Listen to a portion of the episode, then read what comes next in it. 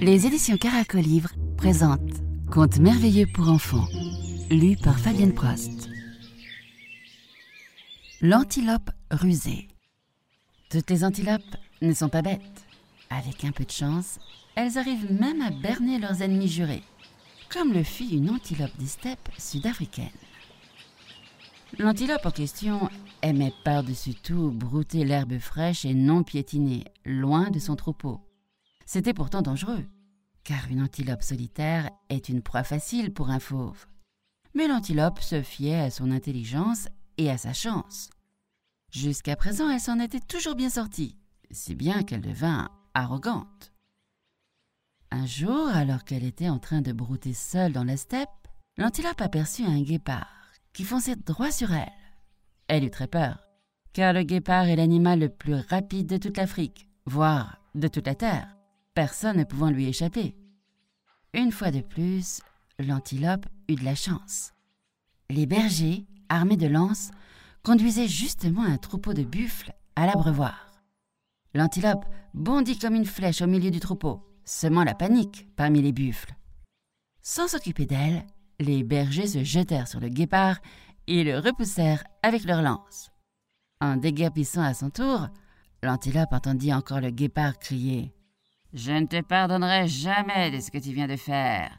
Tu ne perds rien à attendre. Nous nous retrouverons un jour. L'antilope rit.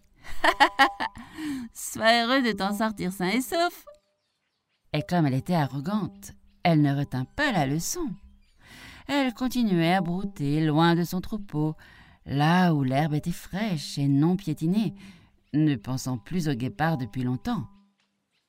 Le guépard, en revanche, ruminait sa vengeance. Sans relâche, il pistait l'antilope, et un beau jour, il bondit devant elle, du haut de l'unique arbre qui poussait dans la prairie. Cette fois, tu ne m'échapperas pas, rugit-il. En effet, cette fois, je suis faite, s'affola l'antilope. Mais comme sa chance insolente ne la quittait pas, elle n'eut même pas à courir. Tout comme le guépard, un énorme python était embusqué dans l'arbre. Lui aussi, il guettait l'antilope, mais lorsqu'il vit la tournure que prenaient les événements, il glissa rapidement le long du tronc, s'enroula autour du cou du guépard et le serra très fort pour lui briser la nuque. Ensuite, il l'avala tout entier, sans même le mâcher. L'antilope poussa un soupir de soulagement. Heureusement que le guépard ne m'a pas dévoré. Je serais à présent dans l'énorme ventre de cet horrible python. Au moment où elle s'apprêtait à déguerpir, un immense serpentaire fit son apparition. Il accourut sur ses longues pattes, en secouant sa huppe, et se jeta sur le python.